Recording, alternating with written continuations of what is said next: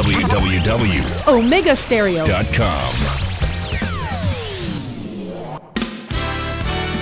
La mejor franja informativa matutina inicia a partir de este momento, con un análisis completo del acontecer nacional e internacional. Noticiero Omega Estéreo.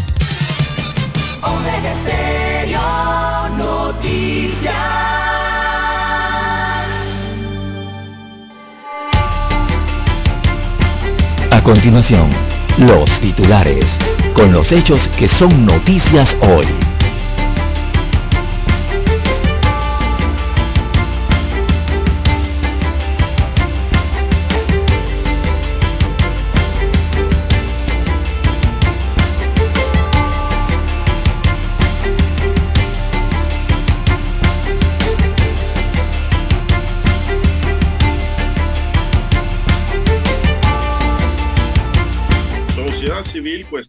Consensos entre el legislativo y el tribunal electoral.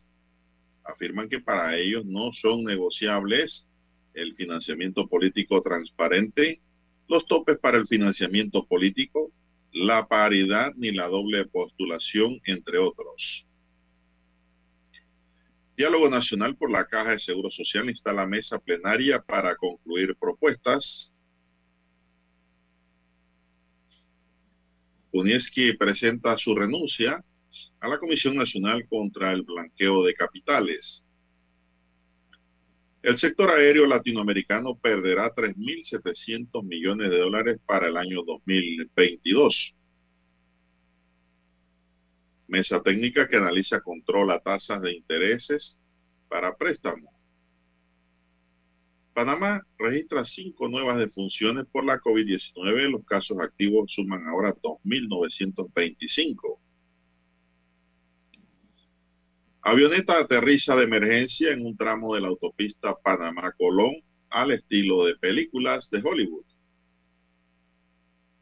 Presidente Cortizo sanciona ley del agroturismo en Panamá. También tenemos que la Unión Europea mantiene a Panamá en su lista de paraísos fiscales. La decisión ignora los esfuerzos hechos por Panamá. También tenemos que trastornos mentales afectan a millones de adolescentes en toda América Latina.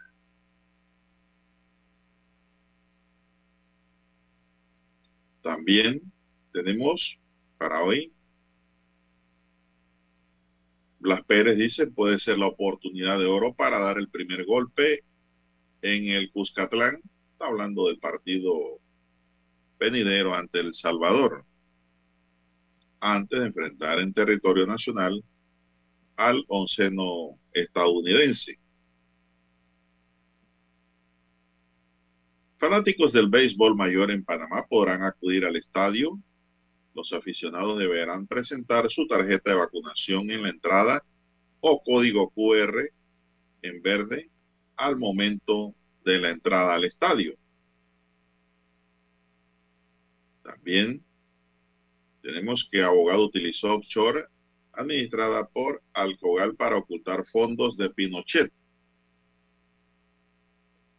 Estamos hablando que se utilizaron seis sociedades en, en Islas Vírgenes Británicas para ocultar el patrimonio del dictador. Francia amenaza con cortar el suministro eléctrico a Reino Unido por la disputa sobre la pesca. También para hoy tenemos dentro de los titulares para la fecha que una mujer fallece en triple colisión registrada ayer en la autopista. Un tema tocado en la mañana aquí en Omega Estéreo, pues por información que nos llegó, en donde había un tranque descomunal, una colisión múltiple. El toque de queda sigue vigente en los distritos de Colón, Chame, San Carlos y Barú. También tenemos que informan que Rómulo Ruth compró mascarillas a 22.50 la caja con dinero del subsidio electoral. Lo que habría que ver en la investigación es en qué momento las compró, porque en Panamá llegó a costar una caja de mascarilla 50 dólares. Nosotros aquí en Omega Estéreo, el personal periodístico las tuvimos que comprar a ese precio. Recién inició la pandemia. Habría que ver en qué momento también el partido CD las compró. Bien, amigos y amigas, esto son solo titulares. En breve regresaremos con los detalles de estas y otras noticias. Estos fueron nuestros titulares de hoy. En breve regresamos. 7.30 AM. Infoanálisis. Con entrevistas y análisis con los personajes que son noticia. La mejor franja informativa matutina está en los 107.3 FM de Omega Estéreo. Cadena Nacional. Omega Stereo tiene una nueva app. Descárgala en Play Store y App Store totalmente gratis. Escucha Omega Stereo las 24 horas donde estés con nuestra nueva app.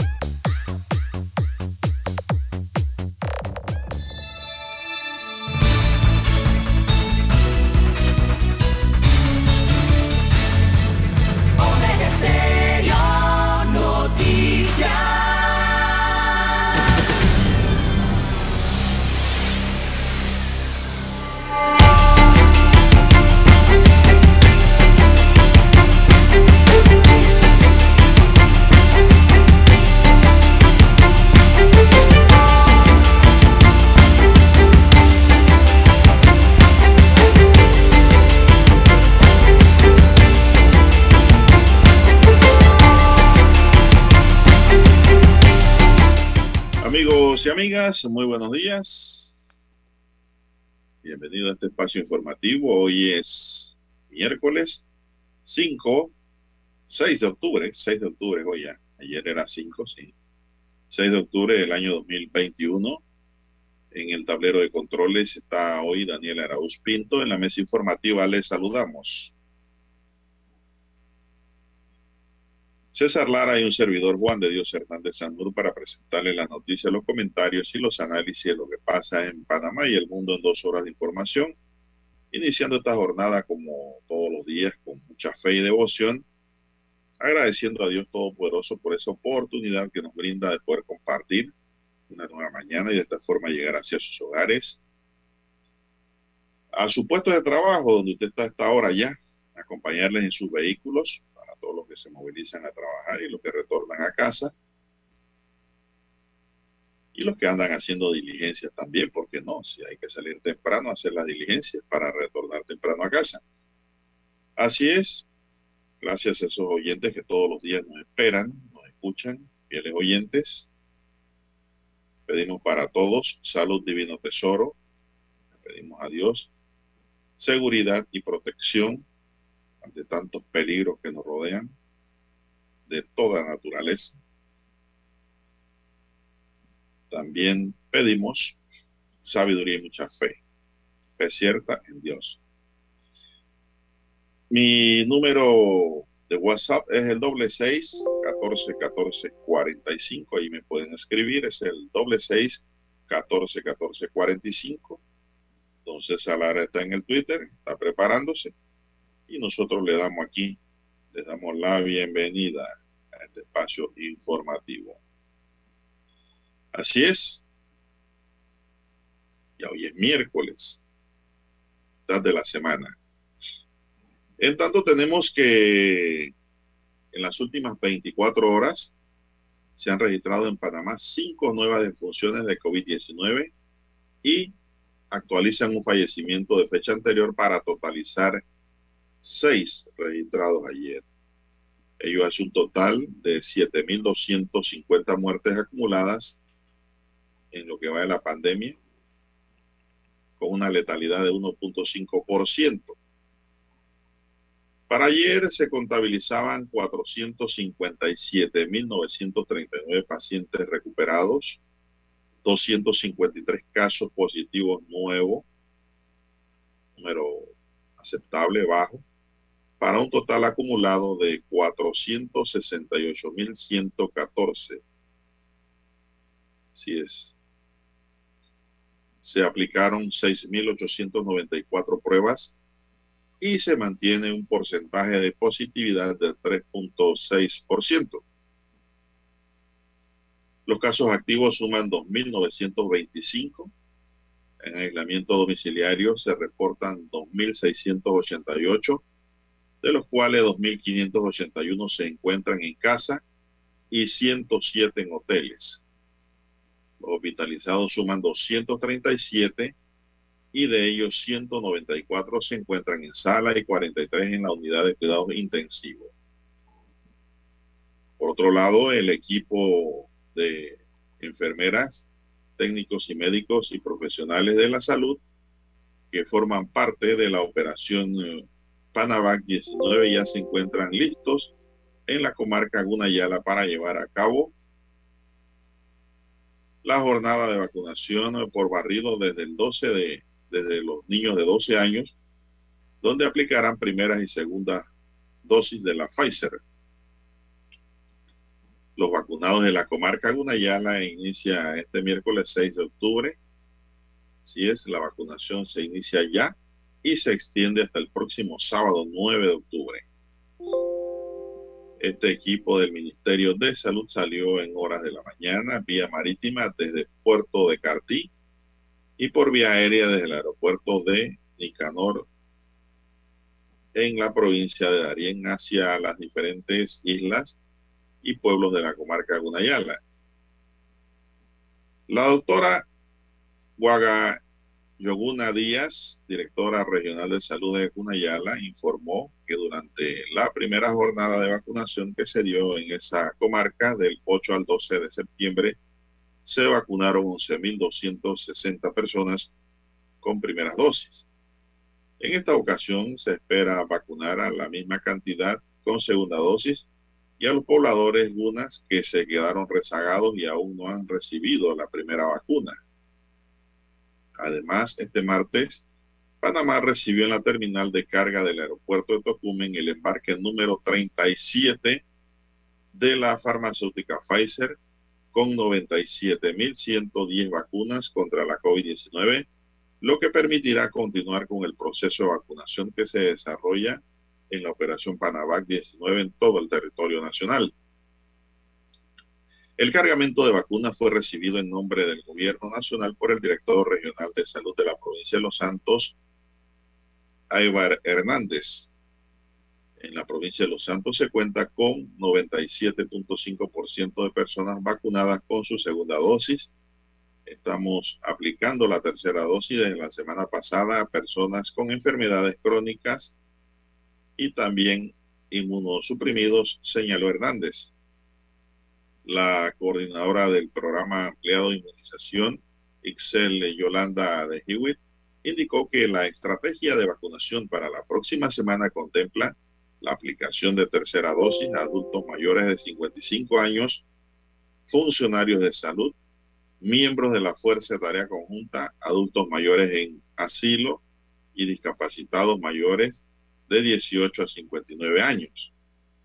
Las estadísticas del país entregadas al Ministerio de Salud indican que con este nuevo lote de vacunas el país ha recibido 7.696.830 dosis contra la contra de la vacuna COVID contra esta enfermedad, las cuales de las cuales 6.410.430 dosis corresponden a la Pfizer y 1.286.400 dosis a la AstraZeneca. Hay una pausa, Dani, vamos a una pausa y regresamos de inmediato. Noticiero Omega Estéreo. La mejor franja informativa matutina está en los 107.3 FM de Omega Estéreo, 5.30 AM. Noticiero Omega Estéreo presenta los hechos nacionales e internacionales más relevantes del día. 7.30 AM. Infoanálisis. Con entrevistas y análisis con los personajes que son noticia.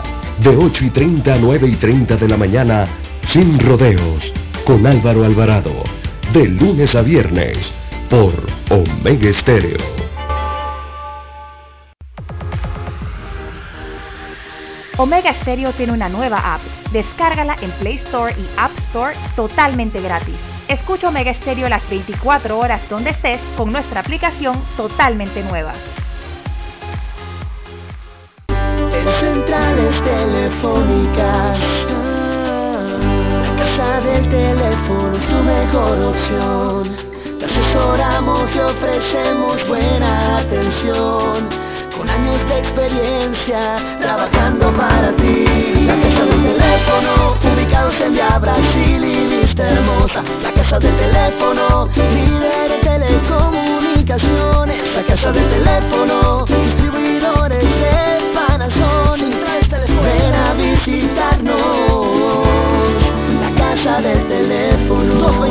229-0465. lsdtcorp.com. Distribuidor autorizado Panasonic. Para anunciarse en Omega Estéreo, marque el 269-2237. Con mucho gusto le brindaremos una atención profesional y personalizada. Su publicidad en Omega Estéreo. La escucharán de costa a costa y frontera a frontera. Contáctenos 269-2237. Gracias.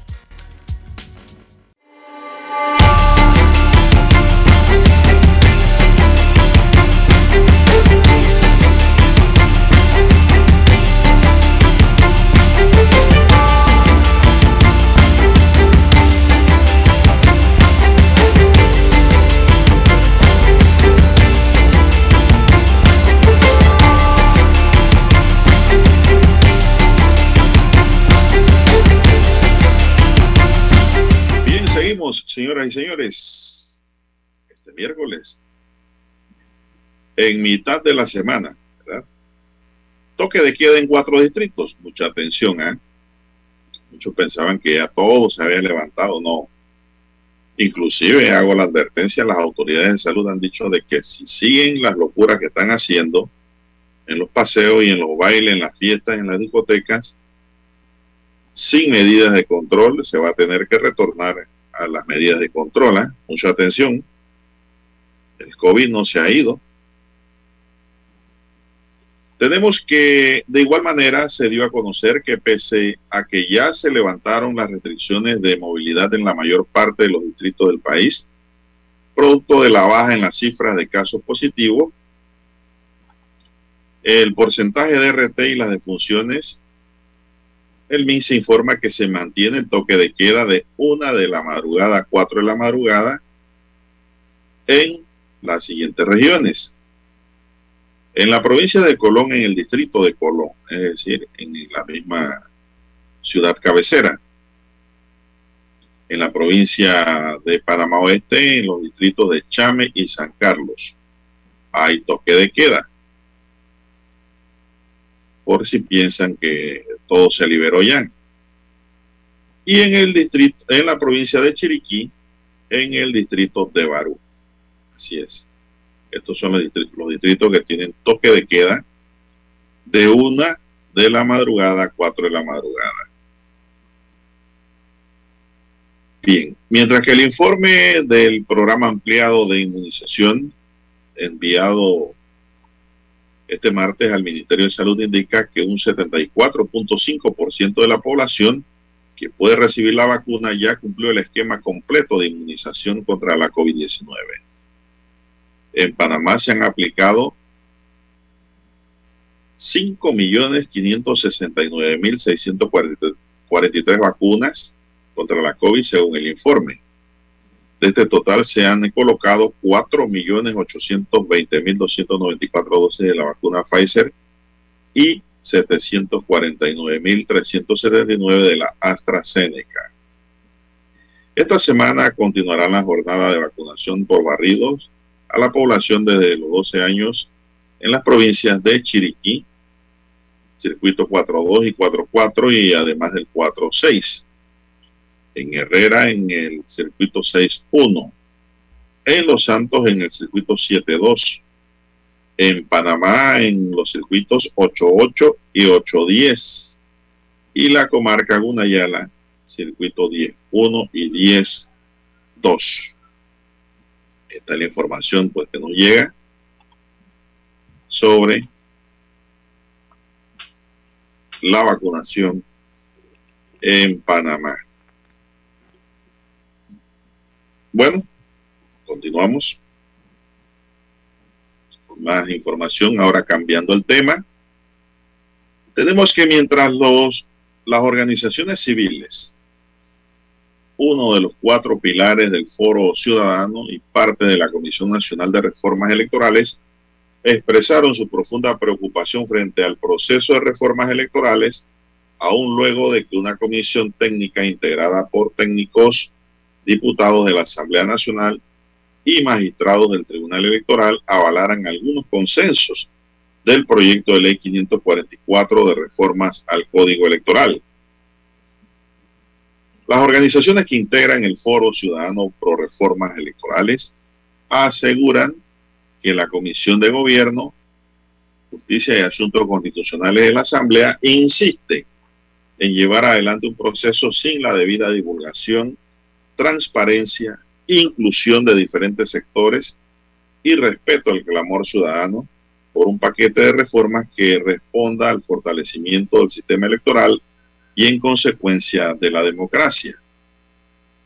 Expresaron su rechazo a las modificaciones realizadas al documento consensuado por la Comisión Nacional de Reformas Electorales en temas medulares como el fuero electoral, la paridad de género, la doble postulación y la equidad en la asignación del financiamiento público para campañas electorales de partidos políticos versus candidaturas por la libre postulación, entre otros. Repito, expresaron su rechazo sociedad civil, a las modificaciones realizadas al documento consensuado por la Comisión Nacional de Reformas Electorales en temas medulares como el fuero electoral, es decir, lo quieren mantener.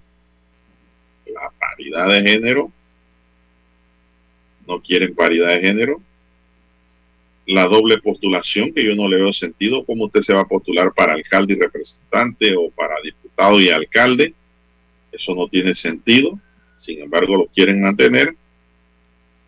Y la equidad en la asignación del financiamiento público para campañas electorales de partidos políticos versus candidaturas por la libre postulación, entre otros.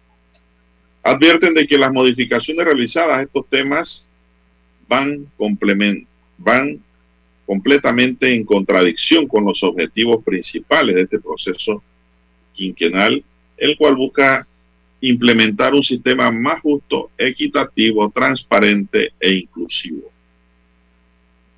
En tal sentido, insisten en que se respeten los consensos logrados en la Comisión Nacional de Reformas Electorales y que se realicen los ajustes necesarios para un debate abierto y transparente. Plantearon además que para las organizaciones representadas en el Foro Ciudadano por Reformas Electorales no serán puntos negociables. El financiamiento político transparente, los topes para el financiamiento político y eliminar la doble contabilización de votos para el cálculo del residuo. Que no haya doble postulación. La equidad en la asignación de financiamientos públicos entre partidos y candidatos de libre postulación y la paridad con el avance de incluir el sistema de cremallera y la eliminación de válvulas de escape. Me están incluyendo lenguaje mecánico. Bien, hacemos un llamado a todos los sectores, organizaciones civiles, sindicatos y ciudadanos en general a seguir de cerca el proceso de reforma al Código Electoral en la Asamblea Nacional. De igual manera, exhortaron a la unificación por la defensa efectiva de la democracia, la cual aseguran se encuentra en grave peligro como resultado de las acciones y modificaciones propuestas por diputados oficialistas que solo responden a intereses particulares muy alejados de los mejores intereses de la nación. En tanto, el Foro Nacional de Mujeres de Partidos Políticos rechazó lo acordado en la mesa técnica que se encargó de revisar los dos primeros bloques del proyecto de ley 544 que, de reformas electorales, con lo cual se modificó la propuesta consensuada en la Comisión Nacional de Reformas Electorales. El proyecto presentado a la Asamblea por los magistrados del Tribunal Electoral, surgido de la Comisión, estableció una nueva modalidad en la paridad de género para que ésta fuera implementada desde la Convención para la Constitución de un partido político. Se planteaba que las candidaturas deberían garantizar el 50% de participación de hombres y de mujeres, con otro 50%, con un mecanismo de alternativa hasta para elegir a la figura presidencial. La Comisión de Gobierno retomará este miércoles la discusión en primer debate del proyecto de reformas electorales en su tercer y último bloque. También sesionará este jueves para la revisión final del documento que sería devuelto al Pleno en los próximos días para su segundo y tercer debate. Bien, vamos a hacer una pausa, Dani, para escuchar nuestro himno nacional porque ya son las seis en punto de la mañana.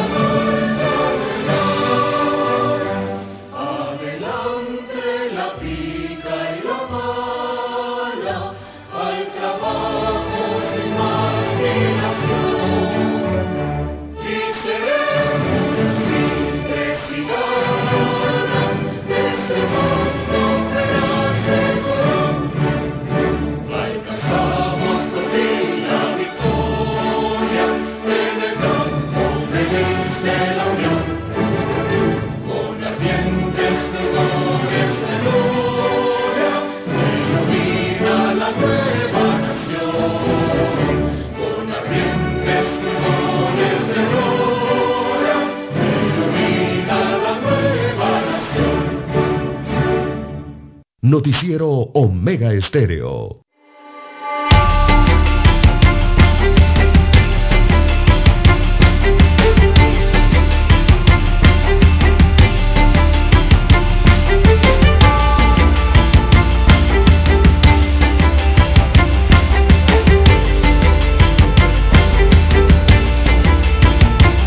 Bien, bien, bien, seguimos amigos y amigas con más noticias, comentarios y análisis son las seis, dos minutos en su noticiero Omega Estéreo, el primero con las últimas. Bueno, dándole aquí los buenos días a don César. ¿Cómo amanece, don César? Muy bien, don Juan de Dios, eh, buen día. Se oye claro la señal, ¿no? Claro. Claro, se oye clarito. Bien, ya solucionamos la problemática técnica. Bien, don Juan de Dios, buenos días a usted y a todos los amigos oyentes. Eh, ¿Qué ha ocurrido con los diputados en la Asamblea Nacional, los magistrados en las reformas, en la discusión de las reformas, don Juan de Dios, insisten en mantener el fuero penal electoral? Claro, todos insisten en lo mismo y los magistrados aceptaron. insisten en esto para no ser investigados, ¿verdad? Yo no sé por qué los magistrados han aceptado algo que no aceptaban. Pero la sociedad, civil no está de acuerdo. nada de eso. Insisten en, disminuir el tiempo de recolección de firmas para los independientes. Ese cuento de los independientes de Lara en Panamá, valga el comentario, ya ni vale la pena. Se lo digo por experiencia propia. Eso de independiente para la presidencia. ¿Cuántos independientes ganaron para representantes de corregimiento? Muy poco. Para alcaldes, muy poco. Diputados, creo que hay cuatro, cinco, o dos, o dos y medio, no sé, porque algunos ganaron como independientes, pero están coquetosos, ¿no? Con los mm. partidos de gobierno y lo demás, ¿no? Como siempre pasa. Están coqueteando. Y para presidente Lara ni se diga el diseño está trabajado para que ningún independiente llegue a la presidencia de la República. Si no, pregúntele a Ricardo Lombana, que ha estudiado el tema muy bien. Esta es una loma muy empinada. un independiente que estremeció, estremeció al país en las pasadas elecciones, pero dijo muy claramente, tengo que constituir un partido político para poder luchar en ese escenario y ganar la presidencia de la República. Eso lo digo, y lo digo aquí en Omega después de las elecciones, porque no hay otra vía. Tiene que estructurar su partido, fortalecer sus estructuras, para entonces ir a la contienda, cuidar y defender su voto para ganar el sorio presidencial en el 2024. Y lo ha venido haciendo y organizando de esa manera. Bien, es una loma bastante, una loma bien empinada. obligado. Para los independientes. él sigue siendo, siendo independiente, obligado a entrar a un escenario para poder conquistar, llegar a la presidencia y producir los cambios que necesita este país. Eso lo ha dicho alto y claro. Los diputados no quieren eh, muchas de las reformas electorales. Desde un inicio lo eh, pusieron su pie firme en eso y se han mantenido y, es lamentable lo que está ocurriendo entonces en este eh, debate, este el, el, retorno a este debate nuevamente, ¿no? Porque es lo que se ha hecho eh, después de esas reuniones en el, entre el electoral y la Asamblea Nacional. Y eh, estamos viendo que todo, básicamente lo que había considerado un retroceso al código electoral, lo que había eh, considerado así el Tribunal Electoral, ahora vemos que está aceptándolo. O por lo menos los diputados los están aprobando.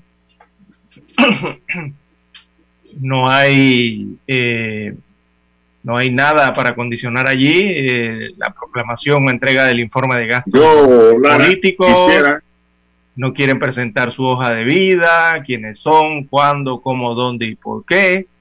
Nada de estas reformas eh, que fueron consensuadas por más de un año en la Comisión Nacional de Reformas Electorales, básicamente un gran porcentaje no está siendo tomada en cuenta. Se están aprobando otras situaciones dentro de esta comisión de la Asamblea Nacional.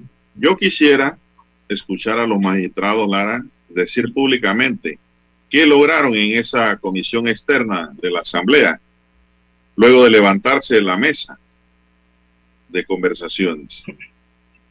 Yo quisiera escuchar qué se ha logrado. ¿O es que la Asamblea y su comisión le han impuesto las reglas nuevamente a los magistrados? Bueno, Parece que se está, se está imponiendo la Asamblea Nacional y los políticos allí dentro de la Asamblea Nacional, don Juan de Dios, porque ni siquiera el tema del residuo eh, será analizado en esta reforma electoral. algo sencillo, Lara, como la doble postulación. También. Se queda como la tienen. algo que yo nunca he entendido. Usted debe correr por un solo cargo y no por dos o tres. Claro, porque ya se le está aceptando que usted puede ser electo, pero por un cargo, ¿no? Eso, eso es desorden. Eso es desorden. Ah, no, que yo gano las dos representaciones y me quedo con una. Oh, señor, corra por una. Pero eso es algo sencillo que así se quedó. Pues. Bueno, Lara, pasando a otra materia, tenemos que Domingo Rodríguez, de 56 años de edad, murió cuando iba en su caballo y chocó con una máquina pesada que se encontraba realizando trabajos de reparación en la comunidad de El Piura, especialmente en Loma El Tambor, en el distrito de Santa Fe, provincia de Veraguas. El mayor Rafael Carrasco, jefe de la Subdirección de Operaciones de Tránsito, informó que la víctima fue sorprendida por el equipo a pesar de que había sido advertido por un trabajador que le dijo que no continuara por el camino hasta que la maquinaria pasara y este no hizo caso. Rodríguez tras el fuerte impacto falleció de forma instantánea en el lugar junto a su caballo también. Imagínense ese impacto. El levantamiento del cuerpo lo realizaron funcionarios del Ministerio Público. Se recolectaron las evidencias para determinar la responsabilidad o no del conductor de la maquinaria. Estos trabajos que realiza el MOB apenas tienen ocho días de haberse iniciado, por lo que solo las personas pueden transitar caminando o a caballo por el mal estado de la vía.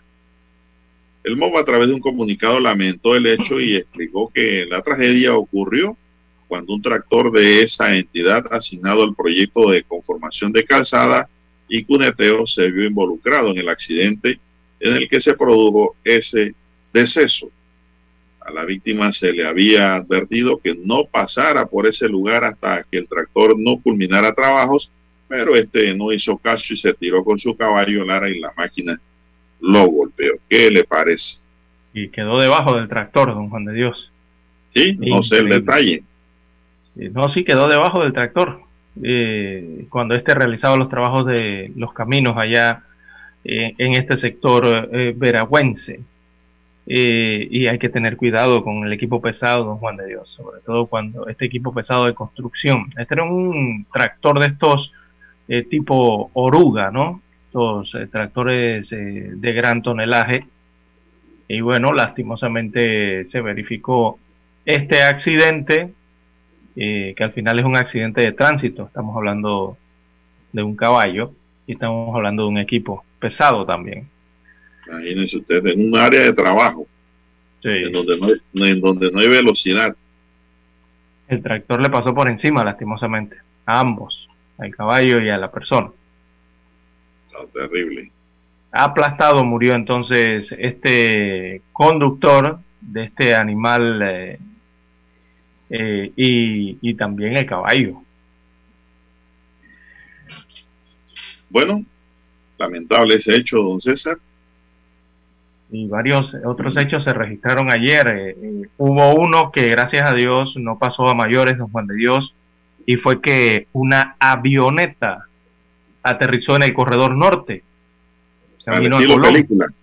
Eh, así mismo, estilo Hollywood, eh, don Juan de Dios. Eh, bueno, los pilotos también hay que decir que mucha destreza para aterrizar el avión también, ¿no?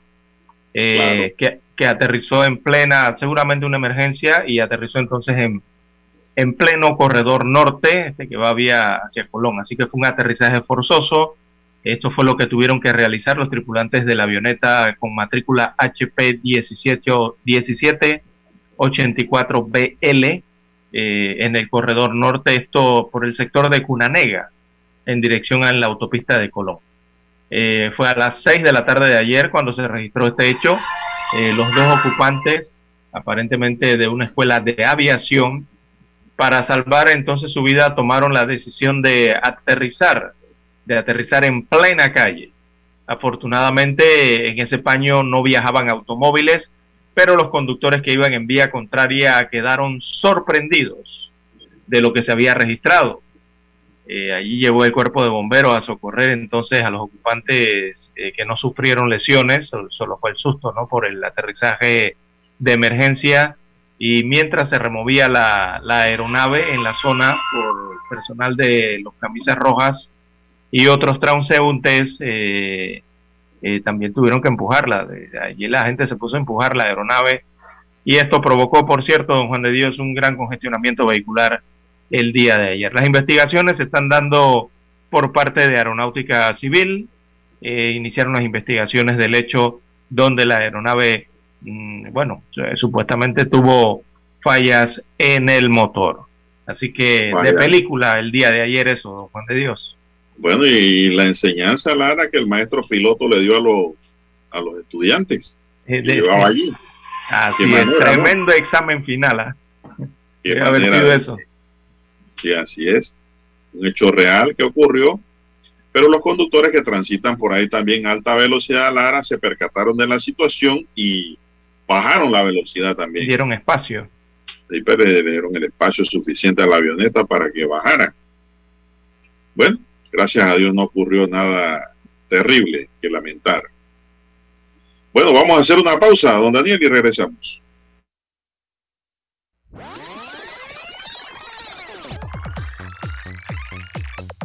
Omega Stereo tiene una nueva app. Descárgala en Play Store y App Store totalmente gratis. Escucha Omega Stereo las 24 horas donde estés con nuestra aplicación 100% renovada.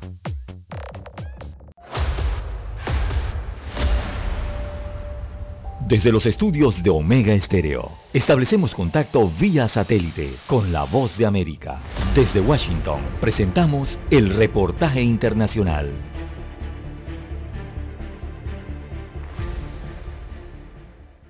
El secretario de Estado de Estados Unidos, Anthony Blinken, se reunió en París con su homónimo francés, Jean-Yves Le Drian, en el que fue el primer encuentro de alto nivel desde que la confianza entre ambos países se viese quebrantada por la creación de la alianza AUKUS, un pacto militar entre Australia, Reino Unido y Estados Unidos.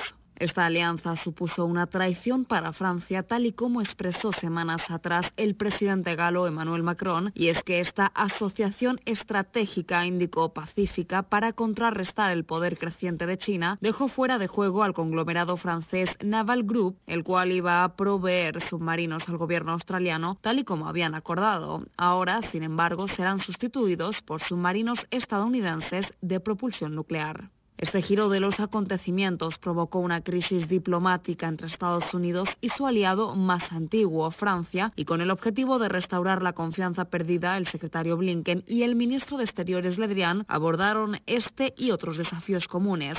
Según aseguró Blinken en su cuenta de Twitter, la reunión fue productiva y destacó que además discutieron otros retos regionales como la situación en Afganistán y en el Sahel. Durante su visita a París, el secretario Blinken participará en la conmemoración del sexagésimo aniversario de la Organización para la Cooperación y el Desarrollo Económicos, donde los ministros de Exteriores de los 38 países miembros debatirán y coordinarán políticas económicas y trabajarán colectivamente para proteger la salud de sus naciones en el marco de la pandemia del COVID-19. Judith Martín Rodríguez, Voz de América.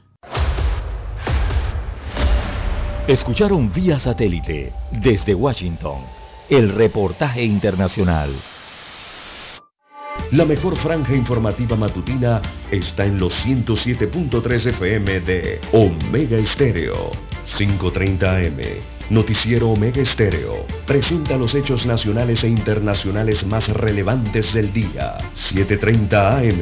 Infoanálisis, con entrevistas y análisis con los personajes que son noticia de 8 y 30 a 9 y 30 de la mañana, sin rodeos, con Álvaro Alvarado, de lunes a viernes, por Omega Estéreo.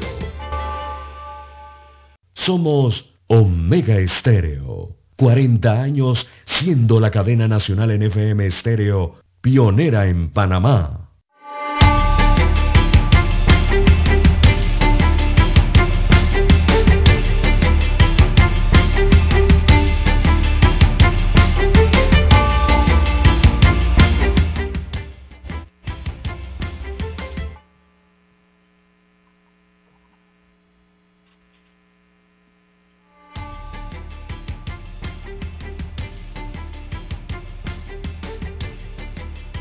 Bien, señoras y señores, seguimos. Una triple colisión se registró en la madrugada de ayer en la autopista Raiján La Chorrera en la provincia de Panamá Oeste, que dejó el saldo de una víctima fatal y tres personas con lesiones de consideración. La víctima, quien conducía un automóvil modelo sedán color gris, fue identificada como Jennifer Pérez, El accidente ocurrió en la madrugada, pues como dijimos, y pues ayer nos hicieron el reporte, nos hicieron el reporte y pudimos, eh, pudimos averiguar de que se trataba de una colisión múltiple. Eh, este accidente se registró en el tramo vial frente al centro comercial Westland Mall en el distrito de Arraiján sobre las 6 de la mañana. Tres personas que viajaban en los otros dos vehículos implicados en este accidente, un auto pick-up color gris y una camioneta color rojo fueron trasladadas a un centro médico para su atención. El encargado de la Dirección de Operaciones de Tránsito de la Policía Nacional, Celestino Reina, indicó que el accidente se produjo dos horas después de iniciada la inversión de vías en dirección a la ciudad capital. Mm recomendó a los conductores que viajan hacia la ciudad capital evitar viajar con exceso de velocidad y realizar maniobras peligrosas. Personal de accidentología del Ministerio Público se presentaron al sitio para iniciar las investigaciones sobre la causa de este accidente. ¿Qué le parece, don César? Qué lamentable, ¿no? Sí, primero que nada lamentable, ¿no? Por la pérdida de vida eh, de esta dama. Eh, pero don Juan de Dios, eh, esto parece indicar, bueno, hacen la aclaración en la policía, en operaciones del tránsito de la Policía Nacional, que esto indicó, esto se produjo dos horas después de iniciada la inversión de, el carril invertido, ¿no? La inversión de vías, como le conocemos en Panamá, en dirección hacia la ciudad capital. Eh, y si esto se dio dentro de esa inversión de vías, no explican claramente si fue dentro de las horas, ¿no? Entonces quiere decir que por eso es que me quedaba extrañado yo observando la fotografía y esto parece una colisión frontal. Eh, prácticamente, a pesar de que es múltiple, hay tres vehículos, parecieron una colisión que fue frontal en la, en la antigua autopista Región La Chorrera y uno se queda, pero ¿cómo? Si eh, los carriles están separados por un jersey, los sentidos de circulación, eh, hay uno para ir al interior, uno para venir del interior, o sea, en dirección a la capital, cómo se pudiera dar un accidente de esa, de esa forma. Y es ahora que explican entonces producto de que estaba la inversión de uno de los carriles, ¿verdad? Que regularmente se hace en la autopista. Entonces, eh, allí, don Juan de Dios, vamos a ver cómo resultan esas investigaciones. Eh, esto, yo no sé, a mí me da la impresión que fue frontal. Sí, fue frontal. Eh, de, de, un vehículo que venía en carril invertido con el otro carril regular. Eh, y eh, son las medidas que hay que tener de precaución, sobre todo de seguridad que deben brindar eh, el, primero el Estado cuando hace estas inversiones de carriles. Eso debería estar lleno por allí de, conos, de colores estos fluorescentes, que indique, indicativos ¿no? de que hay una inversión de carril, primero que nada, y, y de avisos, sobre todo de que los carriles están invertidos. ¿Verdad? Eh, para que la ciudadanía pueda eh, circular de la manera más segura posible dentro de las condiciones de una inversión de carril. Eh, no sé, quizás fue algún descuido de los conductores aquí, de alguno de ellos, pero es lastimoso entonces esta situación. Cuando uno va en esos carriles, mire, las autoridades, tanto del tránsito, del, transporte terrestre y tránsito y las otras de la Policía Nacional, deberían estar constantemente en temas educativos con esta inversión de carriles, don Juan de Dios, y de recomendaciones. Eh, cuando uno viaja en esos carriles invertidos, primero lo que hay que respetar es el límite de velocidad en el carril invertido. No sé si el, tránsito o la policía ha establecido un límite mínimo de velocidad en ese carril invertido yo creo que debe ser entre 60 a 80 kilómetros por hora como mínimo. Eh, lo otro es encender las luces. Oiga, no importa que usted vaya a las 7, 8 de la mañana, 5, 4, 3 de la tarde en un carril invertido, usted encienda sus luces. eh, para hacerse visible, don Juan de Dios. Y lo otro es respetar la línea de, de, estos conos que colocan, ¿no? De, que por cierto son muy pocos y están muy distantes unos de otros. Así que eh, eso es importante también, eh, respetar esa situación. Y lo, lo tercero también o cuarto importante es en esa autopista y en esa ensancha de región La Chorrera hay unos paneles, don Juan de Dios que tiene la autoridad del tránsito y transporte terrestre, unos paneles estos que, tiene, eh, eh, que uno puede colocar textos, letras. No recuerdo el nombre técnico de estos paneles, que por cierto son muy costosos, y están a disposición para emitir mensajes. Eh, y lo que yo he notado, por ejemplo, ayer que me dirigía desde el interior hacia acá, hacia Coclé, es que están apagados. Están apagados, don Juan de Dios, en, en varios tramos de la carretera y dentro de la ciudad capital. Entonces, esos paneles son paneles informativos, es el nombre técnico. Paneles informativos para eh, enviar mensajes a los conductores de las situaciones que se están presentando en la vía. Para eso son esos paneles y esas cámaras que le cuestan tanto al Estado mantenerlas allí, ¿no? Eh, y estos contratos de concesión. Entonces, eh, todos estos son métodos para evitar esto que estamos viendo en esas fotografías. Pero una pregunta, don César el tránsito está haciendo buen uso de esos paneles o eso está allí porque está allí, punto. Yo no sé, la verdad es que no sé, yo no sé porque yo he visto que están apagados. Y los que están encendidos, la verdad es que tienen mensajes que, eh, don Juan de Dios, no tienen casi ni relación con lo que está pasando en las vías donde están colocados. Esos paneles, el tránsito tiene un sistema de cámaras, don Juan de Dios, tienen un piso entero, creo que es en la Lotería Nacional de Beneficencia, en donde tienen todo el sistema de cámaras, de semáforos y de paneles informativos eh, de la ciudad capital y algunos que, se, que están colocados hacia Colonia, hacia el interior, en Panamá Oeste. Entonces, tienen que hacer un concierto con eso, don Juan de Dios, de que todo funcione como un reloj, ¿verdad? Si estás viendo con la cámara cómo está el flujo vehicular, tienes el panel a disposición, el panel informativo, envía mensajes que le puedan servir a los conductores eh, de las situaciones que podría enfrentarse eh, a algunos metros o más adelante, kilómetros adelante en la vía, ¿no? Cosas como esas son importantes. Lo cierto para los amigos oyentes que cuando esos paneles tenían movimiento y había información de tránsito, para que sepan quién movió eso fue don César Lara, que asesoró un tiempo a la ATT. Apenas Lara se fue de allí, todos esos paneles se apagaron. Y si no se apagaron, salen con otros mensajes que no tienen sentido vial. Sí, exacto. Así es para ilustrar a los oyentes. Si usted va a cualquier país, don Juan de Dios, donde existan estas mismas tecnologías y usted se da cuenta de la cantidad de información que le envían a los conductores en las autopistas. En España, usted tiene que ir a Francia, vaya a España, Inglaterra, es increíble. Y, y en tiempo real, se lo brindan en tiempo real, porque los técnicos, los operarios está, tienen cámaras y están viendo cómo está el flujo vehicular en determinada avenida, calle o autopista o highway. Eh, pero bueno, aquí vemos que los tienen allí parpadeando, ¿no? O con algunos mensajes que quizás eh, no les sirven de mucho a los conductores. fuera, de lo de, fuera de lo de, de, educación vial, ¿no?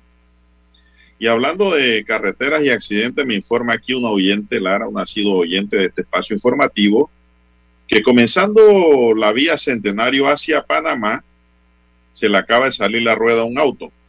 Oiga. Acaba de suceder, aquí me envía la fotografía. Ella prevé que ahí se va a formar un tranque muy grande. El auto quedó mirando en sentido contrario, imagínense. Así que bueno, gracias por la información. Iniciando, dice el centenario. Iniciando el centenario hacia Panamá. En sentido hacia la ciudad capital.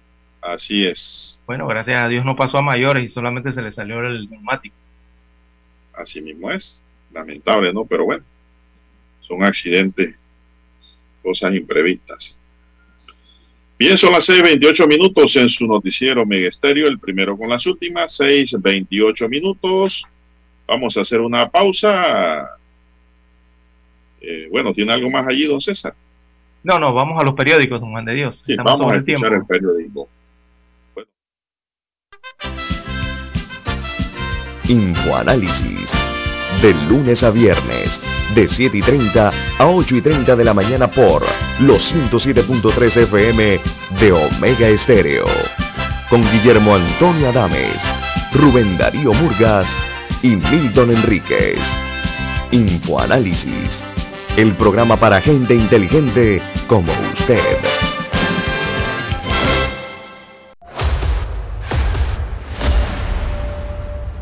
Desde los estudios de Omega Estéreo, establecemos contacto vía satélite con la voz de América.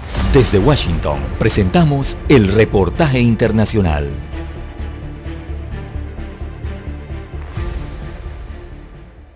Luego del retiro por parte del gobierno de Nicolás Maduro en Venezuela de los contenedores que bloqueaban desde febrero de 2019 los cuatro puentes fronterizos, en Colombia se celebró la posible reapertura comercial de la frontera. Pese a que desde el primero de junio Colombia reabrió el paso limítrofe, solo está abierto un corredor humanitario permitido por las autoridades venezolanas. Ante el retiro de los contenedores que motivó que cientos de venezolanos se agolparan en la parte colombiana de la frontera, el presidente Iván Duque advirtió que se deben garantizar el orden y las medidas de seguridad. Esto no va a ser con chambonadas y eso no va a ser de manera súbita. Ya le he dado una instrucción a la DIAN, a Migración Colombia y a la Fuerza Pública de tener todo dispuesto para empezar ese proceso gradual, que empiece lo más pronto posible, pero que empiece garantizando ante todo la seguridad y la bioseguridad del pueblo colombiano. Por su parte, los gremios económicos colombianos en la zona de frontera celebraron la acción de las autoridades venezolanas ante la posibilidad de reactivar el comercio que antes del cierre movía miles de dólares, como manifestó Carlos Luna, presidente del Comité Intergremial en Cúcuta. Creo que sería un fuerte mensaje de integración, eso es lo que esperamos y obviamente la normalización en la frontera para el paso peatonal, para la actividad comercial, para los controles migratorios. En contraste y mientras se dan pasos para la reapertura de la frontera colombo-venezolana,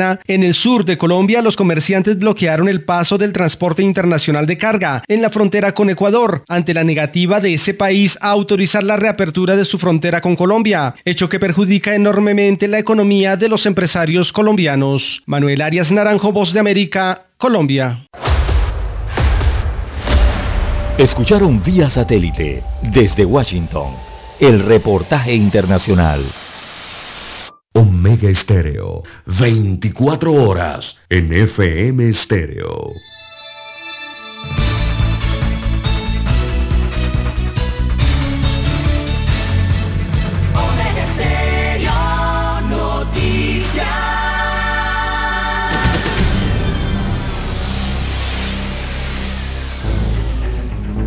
Las noticias impresas en tinta sobre papel. Con ustedes. Escuchando el periódico. Los titulares de las primeras planas de los diarios estándares de circulación en Panamá.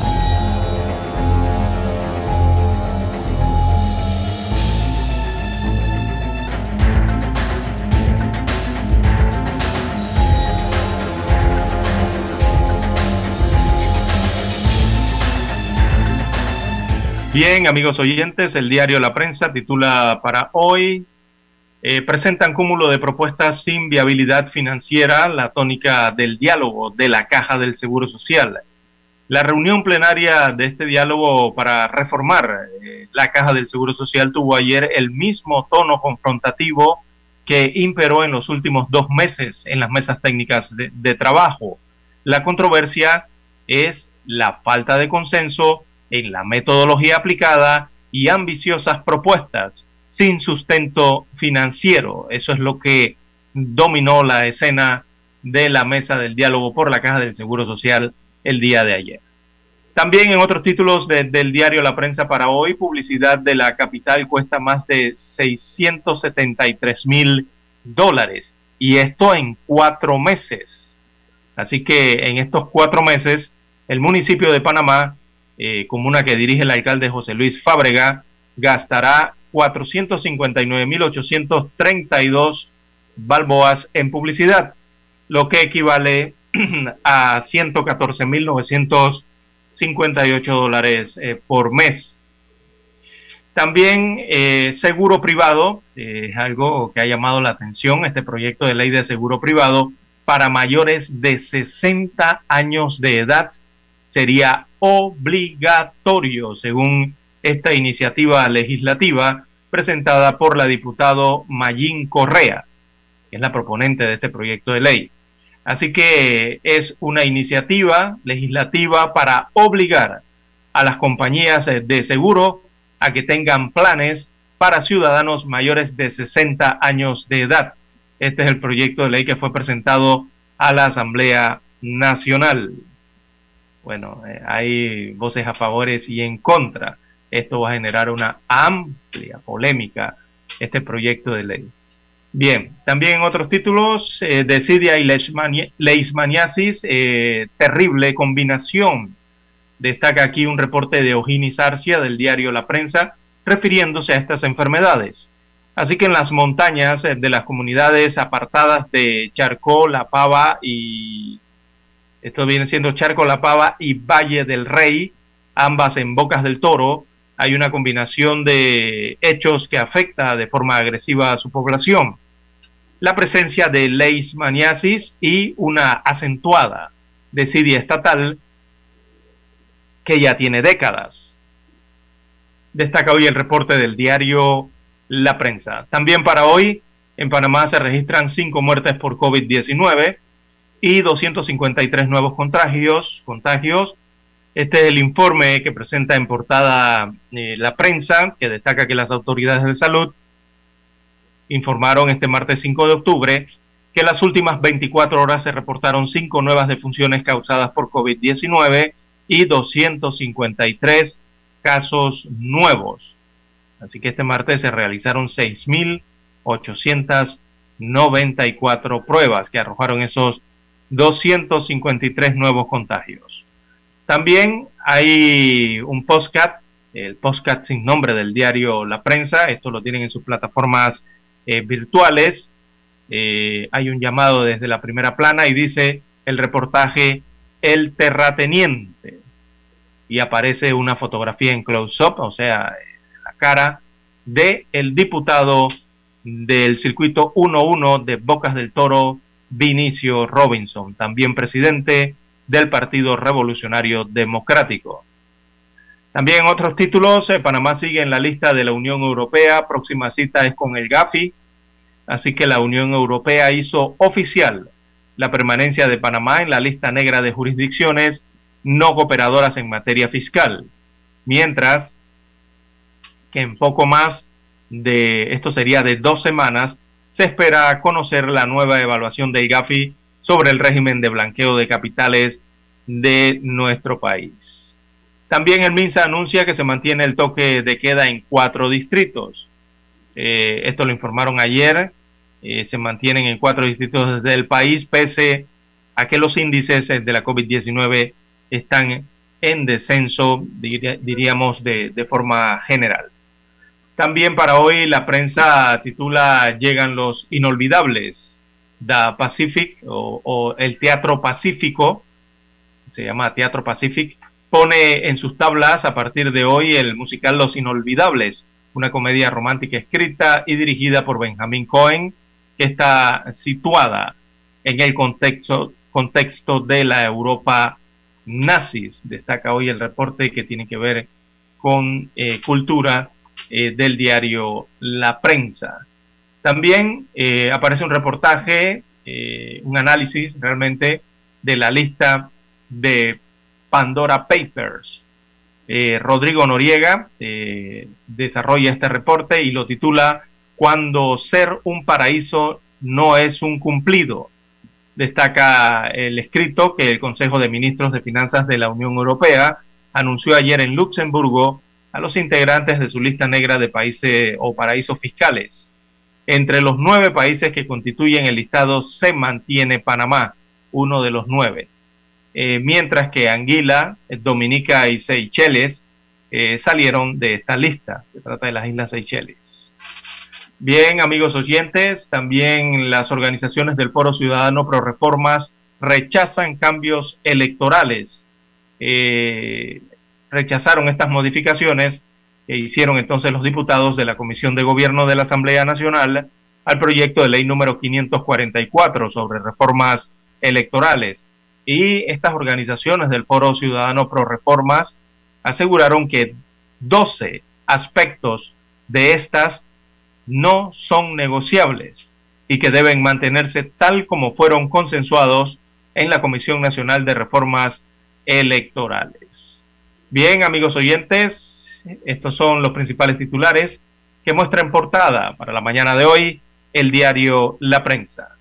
Pasamos ahora a los títulos que muestra en portada la decana de la prensa nacional, la estrella de Panamá.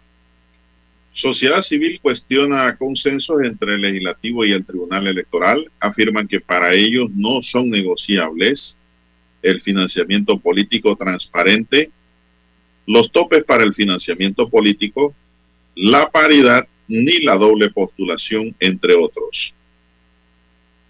Diálogo Nacional por la Caja del Seguro Social instala mesa plenaria para concluir propuestas. El diálogo nacional por la Caja de Seguro Social comenzó su cuarta y última fase este martes con el establecimiento de la mesa plenaria. Democracia y libertad frente a corrupción y dictadura, recetas para todos. En otro titular, la estrella para hoy nos dice Uznieski presenta su renuncia a la Comisión Nacional contra el Blanqueo de Capitales. Él había desempeñado su función desde el 2 de julio de 2019 en la Comisión Nacional contra el Blanqueo de Capitales. El sector aéreo latinoamericano perderá 3.700 millones de dólares para el 2022. Mesa técnica que analiza control a tasas de interés para préstamos sigue trabajando.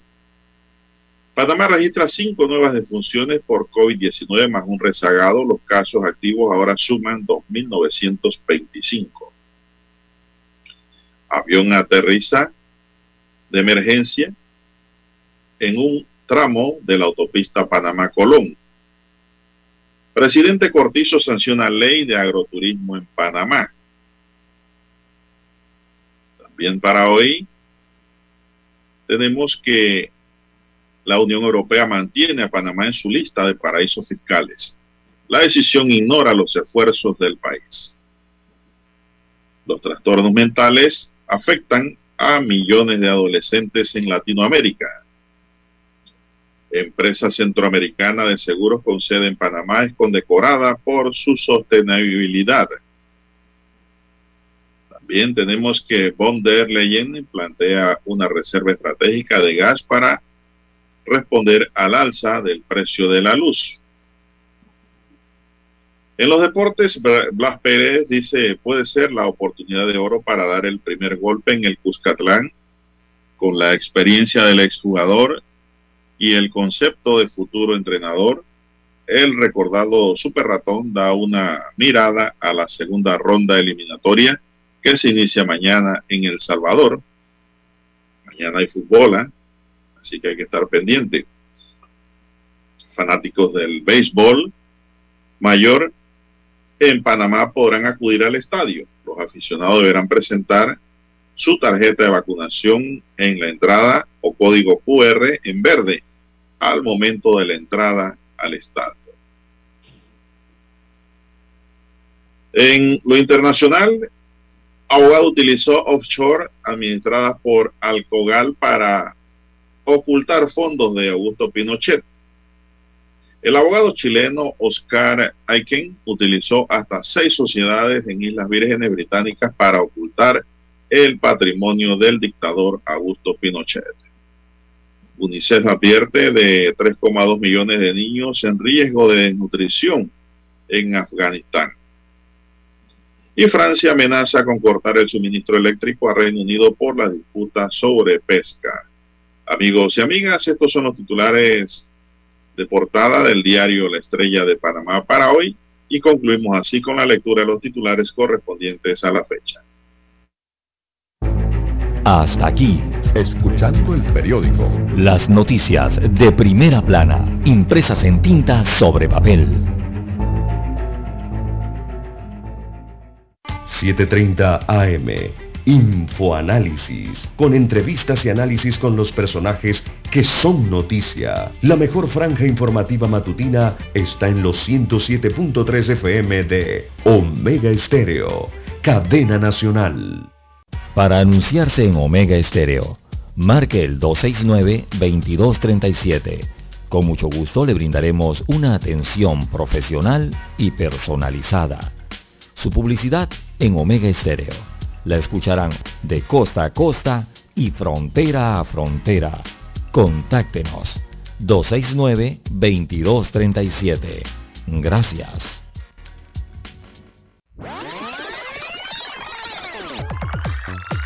Omega Stereo tiene una nueva app. Descárgala en Play Store y App Store totalmente gratis. Escucha Omega Stereo las 24 horas donde estés con nuestra nueva app. Omega Estéreo, 40 años de innovación. Desde los estudios de Omega Estéreo, establecemos contacto vía satélite con la voz de América. Desde Washington, presentamos el reportaje internacional.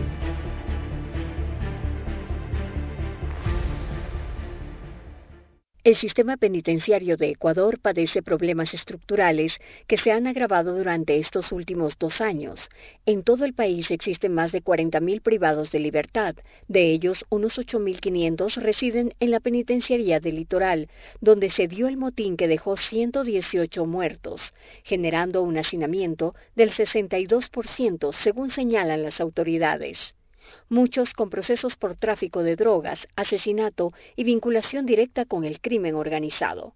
Iván Saquicela, presidente de la Corte Nacional de Justicia, hace recomendaciones urgentes al gobierno para solucionar la violencia en las cárceles incrementar el número de jueces de garantías penitenciarias, reformar el reglamento de rehabilitación social para poder ser más eficientes. Hasta el 2019 se identificaban 26 bandas criminales, pero estas han aumentado, según los expertos en seguridad, y tienen vínculos con el narcotráfico, lo que los hace más fuertes, como lo señala el coronel Mario Pazmiño, asesor internacional en seguridad y defensa. La influencia y el accionar de carteles internacionales como el cartel Jalisco Nueva Generación, como el cartel eh, de Sinaloa, indudablemente han movido el tablero del crimen organizado en la región y especialmente en Ecuador.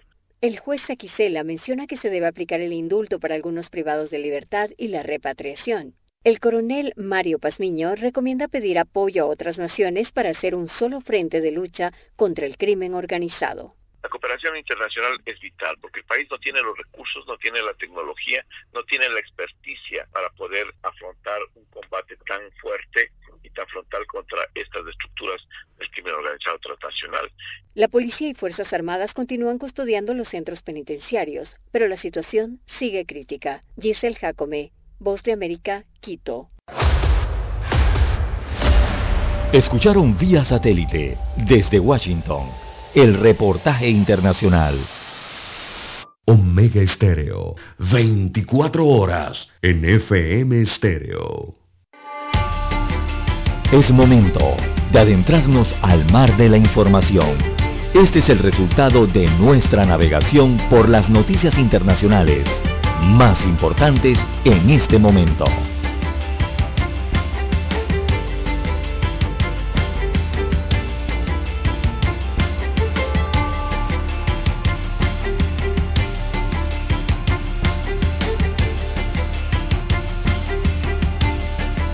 Bien, continuamos, César. ¿Qué tenemos en lo que pasa por el mundo? Así es, don Juan de Dios. Eh... Que Paquiao, va a ser ahora presidente o campeón nuevamente. Ah, bueno, Paquiao se va a retirar del boxeo, si es que ya no se retiró. Pero sí, eh, esta leyenda del boxeo, don Juan de Dios Mundial, eh, Manny Pacquiao va por la presidencia de Filipinas. Y, esa campaña se está tornando interesante, don Juan de Dios, en los últimos días. Uno, porque, bueno, está manipaqueado, ¿verdad? Archi reconocido en el mundo del boxeo. Y dos, eh, ayer el hijo del ex dictador Ferdinand Marcos, muchos lo recordarán, eh, el hijo de él anunció su candidatura a la presidencia de Filipinas. Y también eh, en días anteriores, Duterte, que es el actual presidente, Rodrigo Duterte, anunció que no va a candidatizarse como vicepresidente, o sea, no va a correr por la presidencia de Filipinas. y esto allana entonces el camino para la hija también de Rodrigo Duterte de ser una de las candidatas a la presidencia de este país asiático. Así que imagínense usted, el escenario se estaría conformando así. Manny Pacquiao, por un lado, eh, por el otro Ferdinand Marcos, eh, el hijo de Ferdinand Marcos, que allá eh, utilizan muchos sobrenombres, ¿no? A le llaman Bon Bon Marcos. Así que este iría también por la presidencia, el hijo de Ferdinand Marcos, y todo parece indicar que en vez de Rodrigo Duterte iría como candidata su hija, que es actualmente alcaldesa también por una de las circunscripciones allá en Filipinas. Así que mire usted cómo se, conforma ese escenario electoral para la presidencia de Filipinas. Eh, Ferdinand Bongbong Marcos, hijo del dictador eh, filipino Ferdinand Marcos, anunció esta semana que se presentará a las elecciones presidenciales del 2022.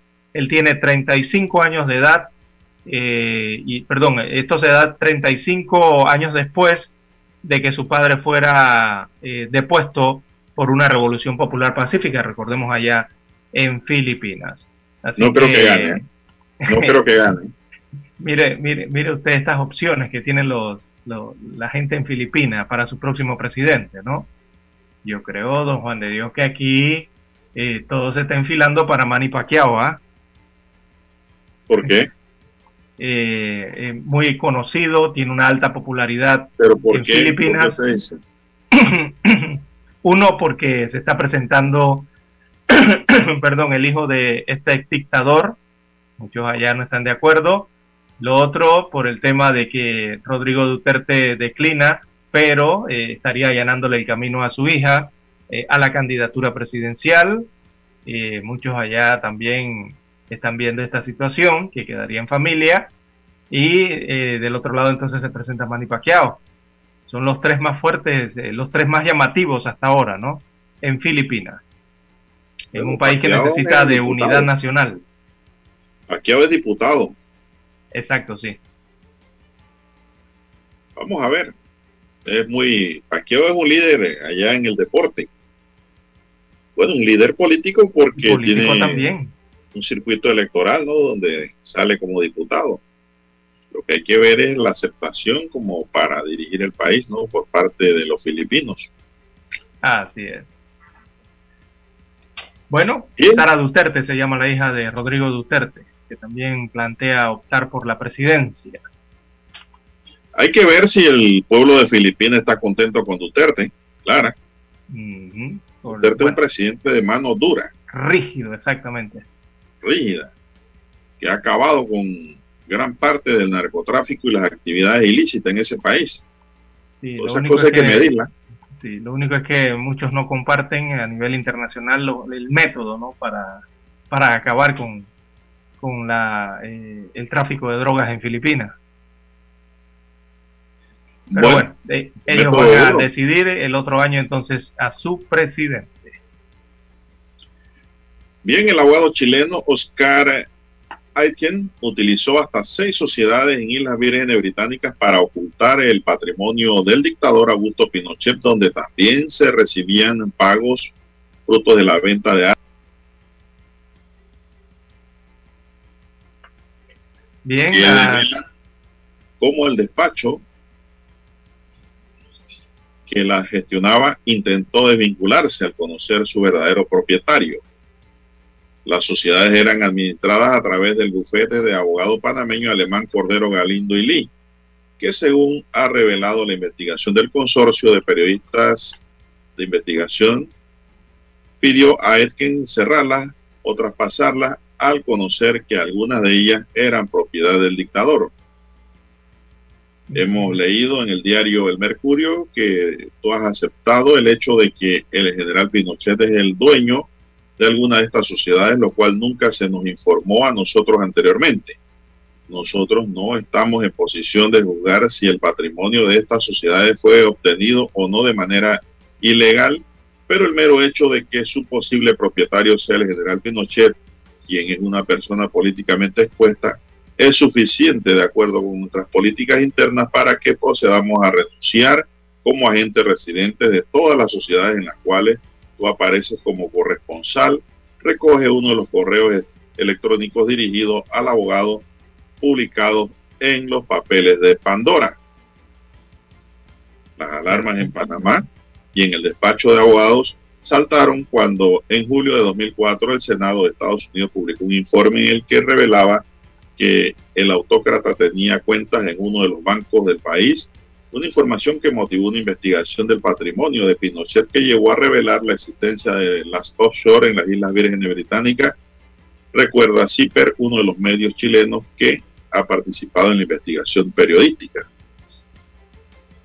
Pero eh, la información que dice aquí Lara no me parece mal la posición que asumió la firma de abogado panameña. Claro que no. Yo veo es un titular que dice el dictador Pinochet, cliente incómodo. Los gestores, cuando ellos dicen los gestores, se están refiriendo al bufete de abogado panameño, ¿no? Eh, de sus offshores quisieron desvincularse en cuanto se desveló su identidad. no se desvincularon. No quisieron, se desvincularon. Eh, sí, pero titulan acá otros eh, diarios chilenos que estoy viendo aquí la secta en estos momentos. Pero si ese es el mecanismo legal y la ley lo permite, don Juan, para eso investigan los bufetes a sus clientes. Claro. No entiendo, eh, o sea, de todas maneras yo veo que los reportajes eh, agarran esos supuestos, ¿no? Eh, para seguir golpeando al país y seguir golpeando. Ahora específicamente veo que es a esta firma de abogados panameños. Bueno, yo lo veo. que son directos contra esta firma. Yo lo veo desde el punto de vista de la información periodística como historia, yo no lo veo mal. Es una investigación muy bien, pero también que habla bien de la firma de abogados Alcogal. Exacto, porque están aplicando. Que dice, bueno, nos hemos dado cuenta de dónde provienen los fondos y quién es el último, quiénes son los beneficiarios nosotros no podemos seguir trabajando con ustedes porque esto atenta contra nuestra política interna como firma de abogados. Eso fue lo que dijo la firma panameña y a mí me parece muy bien. Claro. No sé qué le parece. Aplican las leyes, aplican los protocolos, aplican los mecanismos disponibles, ¿no? Que le permiten la ley para evitar caer en eso que señala eh, el Pandora Papers. Así es. La firma panameña nunca le dijo, oiga, nos hemos dado cuenta que ustedes son los beneficiarios finales y dueños de esto. Y oiga, no quisieran abrir más firmas para ayudarlo y distribuir el patrimonio. Jamás lo dijo. Muy por el contrario, dijo, hasta aquí llegamos. Y eso me, parece muy bien. Eh, para la firma de abogados, en este caso. En muchos otros casos, no sé. No puedo adelantarme. Pero esta información, pues, está en los diarios chilenos de hoy, ¿verdad? Y cumplimiento, se llama pues, eso, cumplimiento de la ley. Así es. Bien, son las 6:56 minutos en su noticiero Megesterio, el primero con las últimas, pero al final de la historia, Lara, todos sabemos que el objetivo es decir que Panamá es un paraíso fiscal, ¿verdad? Sí, sí, está, es evidente. Para, para dinero de toda procedencia. ¿Qué más tenemos en esta mañana, don César? Bien, amigos oyentes, las 6.57 minutos eh, de la mañana en todo el territorio nacional. También en Brasil, don Juan de Dios, eh, bueno, hay una comisión del Senado de Brasil que prepara una acusación contra el presidente Jair Bolsonaro. Esto por múltiples delitos eh, contra la salud en ese país. Así que eh, el Senado, ahí han señalado que durante su investigación han descubierto indicios de numerosas irregularidades en el marco de la gestión del gobierno brasileño ante la pandemia de la COVID-19. Así que tienen pensado entonces, eh, don Juan de Dios, eh, preparar una acusación contra el presidente de la República de Brasil, de los Estados Federados en este caso, ¿no? hablan con mucha certeza desde el Senado de Brasil eh, de esta investigación y de esta eh, prácticamente acusación eh, que estaría enfrentando el presidente brasileño. Así que hay que ver cómo se desarrollan entonces esos acontecimientos en Brasil. Recordemos que allá la pandemia ha matado a más de 600 mil brasileños eh, y mucho se ha hablado de las omisiones y también en la metodología que utilizó el país para enfrentar a este virus del COVID-19. Y que el Parlamento le tiene los ojos encima al Ejecutivo brasileño. Bueno, y el Estado de Nueva York dio este martes un importante paso para la extensión de la marihuana con fines recreativos y medicinales con la primera reunión de la Junta para el Control del Cannabis que deberá desarrollar la ley que regula esta droga y que fue aprobada el pasado 31 de marzo. La ley para la regulación y tributación de la marihuana es una legislación excepcional cuyo objetivo es crear una nueva industria que sea diversa e inclusiva y que sea consciente de los daños causados por la guerra contra las drogas y la prohibición del cannabis. El concepto de justicia reparadora y equidad son la columna vertebral de esta legislación, dijo la directora de la Junta, Tremaine Wright. Bien, don Dani, vamos a hacer una pequeña pausa y regresamos en breve.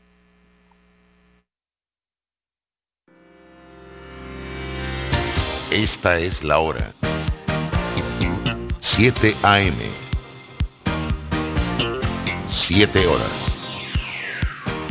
Omega Estéreo. 40 años con usted en todo momento. El satélite indica que es momento de nuestra conexión. Desde Washington vía satélite. Y para Omega Estéreo de Panamá, buenos días, América. Buenos días, América.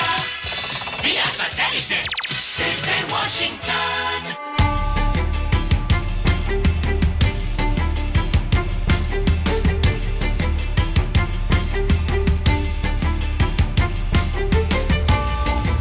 Expertos advierten la posibilidad de que Estados Unidos incurra en el impago de sus obligaciones si el Congreso no aprueba el aumento del límite de su deuda. Nos informa Jorge Agobián. La economía global, construida sobre las finanzas de bonos y préstamos estadounidenses, sentiría el impacto inmediato si Estados Unidos cae inéditamente en default. El exdirector del Departamento de Asesoramiento Financiero del Banco Mundial, Marcelo Hugale, lo explica. Todos los bancos centrales del mundo tienen sus reservas en dólares pero no tienen solamente en dólares en efectivo, lo tienen en deuda del gobierno federal americano. Pero si la deuda más segura deja de ser segura, todo ese esquema tiembla. Jorge Agobián, Post de América, Washington. Beneficiarios del estatus de protección temporal TPS protestaron el martes porque ninguna de las propuestas de ley introducidas en el Senado de Estados Unidos para ofrecer un camino a la residencia permanente a más de 319 mil trabajadores amparados por el programa ha prosperado en la Cámara Alta controlada por ajustada mayoría demócrata.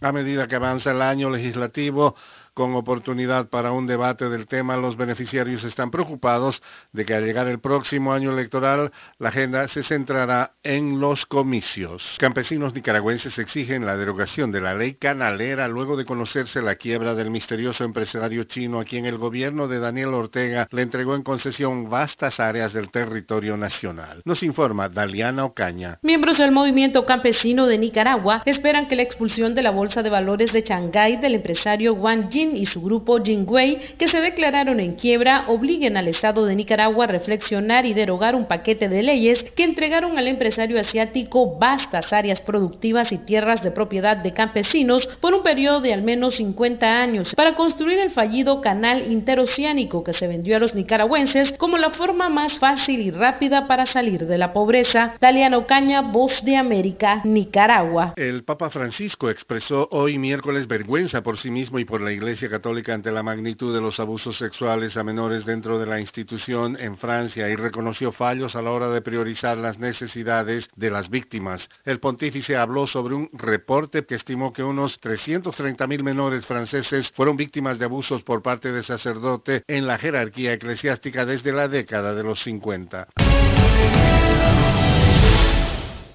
Estados Unidos es el líder global en la donación de vacunas y se comprometió a enviar más de mil millones de dosis para ayudar al mundo a combatir la pandemia del COVID-19. Pero hasta el momento solo ha logrado despachar el 15% de las dosis prometidas. Recientemente, el presidente Joe Biden dijo que por cada inmunización que se haga en el país, Estados Unidos enviará tres dosis al extranjero y subrayó la compra de otras 500 millones de dosis de la vacuna Pfizer para ser entregados en países de ingresos bajos o medianos en todo el mundo. Hasta el momento, de los más de mil millones de dosis prometidas, el Departamento de Estado dijo que se han enviado alrededor de 172 millones, lo que equivale solamente al 15%, y la Casa Blanca confirmó que enviará 200 millones de dosis más para finales de 2021, asegurando que los 800 millones restantes se enviarán en septiembre de 2022. El doctor Krishna Udayakumar, director y fundador del Duke Global Health Innovation Center, hizo un análisis de esta situación y remarcó. La afirmación de ser un arsenal de vacunas para el mundo es un gran tema de conversación. Sería genial verlo puesto en acción, pero no pueden tratarse solo de promesas de donación. Así que creo que cuando hablemos de acceso y suministro de vacunas, tenemos que mirar el panorama general de quién tiene acceso en realidad, dijo. Por su parte, las organizaciones humanitarias dicen que el 80% de las dosis administradas han sido en países ricos y menos del 1% en países de bajos ingresos. Según los datos de la compañía de análisis Airfinity sobre las existencias de vacunas en los Estados Unidos, la Unión Europea, el Reino Unido, Canadá y China que son los países con el mayor superávit de inmunizante, muestran un exceso de 670 millones de dosis a finales de septiembre, incluso después de que esos países ofrecieron inyecciones de refuerzo a todos los habitantes mayores de 12 años.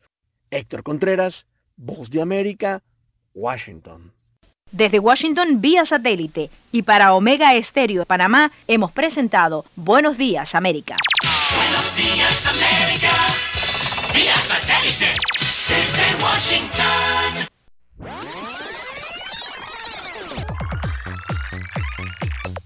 Omega Stereo tiene una nueva app. Descárgala en Play Store y App Store totalmente gratis. Escucha Omega Stereo las 24 horas donde estés con nuestra aplicación 100% renovada. Somos Omega Estéreo. 40 años siendo la cadena nacional en FM Estéreo, pionera en Panamá.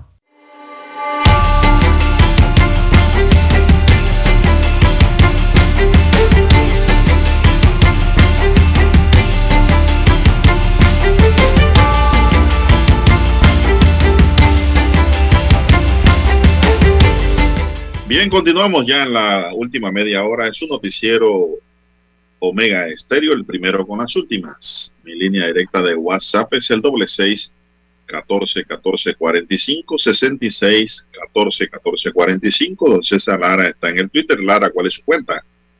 Arroba César Lara R es mi cuenta en la red social Twitter. Recuerde, arroba César Lara R en Twitter. Es la misma cuenta también para, Insta, eh, para Instagram, si usted lo desea. Ahí puede enviar sus mensajes, sus comentarios, denuncias, fotodenuncias, el reporte del tráfico temprano por la mañana, información que le sirve al resto de los conductores, amigos oyentes. La Autoridad Nacional de Administración de Tierra, ANATI, emitió un comunicado en el que asegura que las titulaciones de tierra en la provincia de Bocas del Toro han cumplido estrictamente con los procedimientos legales. Esto en relación a un caso que involucra a un diputado de la República, de acuerdo con la NATI, que ese proceso inició en 2007 cuando el Ministerio de Economía y Finanzas declaró Rambala y Chiriquí Grande como área de regularización y titulación masiva de tierras. Hace 14 años se inició este proceso de titulación a través del Programa Nacional de Tierra PRONAT con un barrido catastral en Rambala y Chiriquí Grande, añadió la entidad en un comunicado de prensa. La institución dijo que en este momento los poseedores beneficiarios se acogieron a las opciones de titulación de tierras previstas en el Código Agrario, que data de 1962, que además establece un valor catastral mínimo de esas seis balboas por hectárea o fracción. A miles de familias panameñas se les ha titulado sus tierras bajo el mismo precio y los mismos criterios, incluyendo aproximadamente 300 beneficiarios en Boca del Toro, concluyó la NATI. La ley 24 de 2006 de titulación masiva es una de las tres, uno de los tres temas de titulación que ofrece la NATI y la misma declaró de orden público las actividades de regularización y titulación de tierra. A esta ley se le une la ley 37 de titulación agraria y la ley 80 de titulación de costas en las islas. Bueno, esto, esto ha surgido, Lara, por las titulaciones que ha hecho el diputado Benicio Robinson, ¿verdad? Sí, diputado del 1-1 en Bocas del Toro y presidente del Partido Revolucionario Democrático. Así que, bueno, la NATI aclara que le ha cobrado el mismo precio, precio catastral, a todos los beneficiarios, sea diputado o sea un ciudadano común. Y eso es lo que mucha gente no entiende, Lara. Es un precio simbólico prácticamente, el que establece el Estado para beneficiar a muchos panameños. Lo que muchos dirán, pues, y observarán es que un diputado que tiene tanto dinero no se debe beneficiar, ¿verdad? No se debe acoger a ese De beneficio. este tipo de proyecto que está dirigido a la población en general. Claro, De eso desde el punto de vista ético y moral, ¿no? Claro, eh, el uso social de la tierra. Esto, por ahí pudieran estar las observaciones. Pero dirá Robinson, bueno, yo también soy un ciudadano y tengo igual derecho, no fueron ni privilegios, ese es el tema. Pero es, el precio catastral es un precio mínimo, es prácticamente simbólico en que usted le venden la tierra, Lara. Por eso que usted encuentra fincas enormes con un precio bajito, inscrito en el registro público. El valor comercial de esa tierra es otro, eso hay que decir. No hay que confundir el valor catastral con el valor comercial. Una finca que puede costar millones de dólares puede estar inscrita con un valor catastral mínimo. Lara. A la hora de vender, a usted no le van a vender esa finca por el precio catastral, sino por el precio comercial en función de el valor real de mercado, por la posición, ventajas, plusvalía y todos los elementos esenciales que elevan el precio de un bien de esta naturaleza, un bien inmueble como son las fincas, que otorga el Estado, los lotes que otorga el Estado a los ciudadanos. Bueno, y hablando de esto, ayer me llamó un oyente de Chilibre que dice que por ahí hicieron un barrido Pronat hace años y todavía no le han dado respuesta de titulación masiva en Chilibre también. Traigo esto a colación porque él me dijo que le, eh, le gustaría escuchar esto para que la Nati se recordara a ellos también en Chilibre, de que ellos tienen pendiente una titulación masiva. Bueno, ya lo he dicho. Y pues le hemos recordado a la Nati que se acuerde de Chilibre, que tiene Así titulación masiva pendiente. ¿Qué le parece, don César? El Bueno, comunicado eh, de la Nati lo que trata es de explicar La condición en que las fincas a esos precios catastrales. Dígame. Eh, no, sí, eso es lo que iba a señalar, ¿no? Eh, que el- el- la institución simplemente está diciendo eh, cómo son los lotes, en cuánto dinero Oye, que la titulación es legal. esos lotes y los parámetros para la adquisición de esos lotes. Se ha aclarado esa situación. Que la titulación es legal, eso es lo que quieren manifestar. Y- pero que no hay privilegio en ese sentido. Debería de estar dirigida inicialmente a, a las familias más necesitadas, ¿no? Es, la- es el pensamiento, es la opinión pública lo que se genera. Eh, que las familias más necesitadas deberían eh, estar en primera línea en la adquisición de estas tierras, eh, por eso los costos catastrales tan bajos, ¿no? Eh, uno y lo otro es la información, eh, cómo se maneja entonces de eh, la disponibilidad de estas tierras, evidentemente, ¿no? Ahora, esto, eh, eh, esto tiene que tener una posición y uso de la tierra.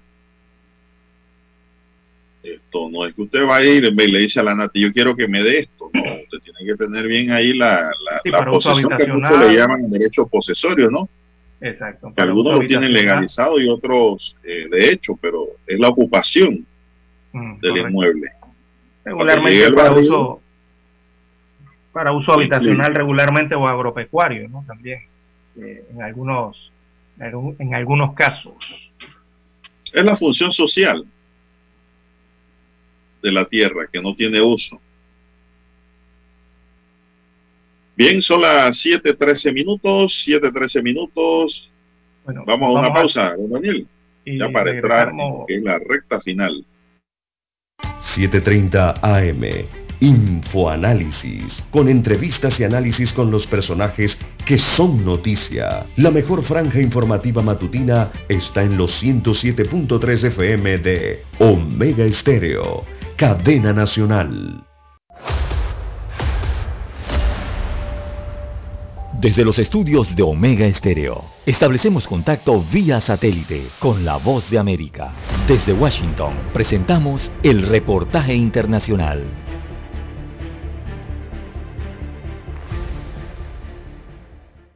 El Banco Central de Nicaragua espera un crecimiento económico del 7% para este año y si se logra sería la primera vez desde que el gobierno del presidente Daniel Ortega llegó al poder en el que el Producto Interno Bruto se expande a nivel superior del 6%, que hasta ahora y según los datos oficiales había sido la mejor tasa reportada en casi 15 años. Hace tres semanas el presidente del Banco Central de Nicaragua, Ovidio Reyes, informó que el Producto Interno Bruto del primer semestre creció más del 9%, por lo que elevó la previsión de crecimiento para todo 2021, que pasó así de entre 4 y 6% a oscilar entre 5 y el 7%. Y si nos vamos a la tendencia que nosotros creemos podría tomar la economía en los siguientes trimestres, finalizaría la economía este año creciendo con un 7%.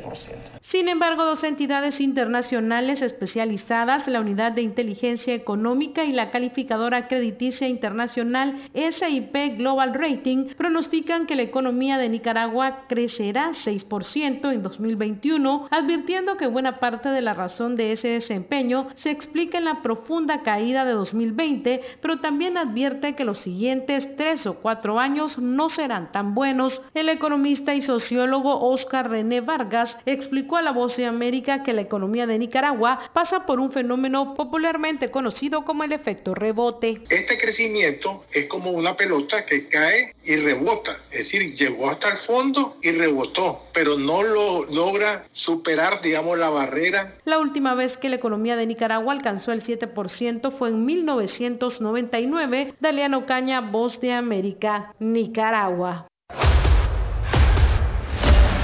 Escucharon vía satélite desde Washington el reportaje internacional. Para anunciarse en Omega Estéreo, marque el 269-2237. Con mucho gusto le brindaremos una atención profesional y personalizada. Su publicidad en Omega Estéreo. La escucharán de costa a costa y frontera a frontera. Contáctenos 269-2237. Gracias. Omega Stereo tiene una nueva app. Descárgala en Play Store y App Store totalmente gratis. Escucha Omega Stereo las 24 horas donde estés con nuestra aplicación totalmente nueva. Omega Estéreo, 40 años innovando.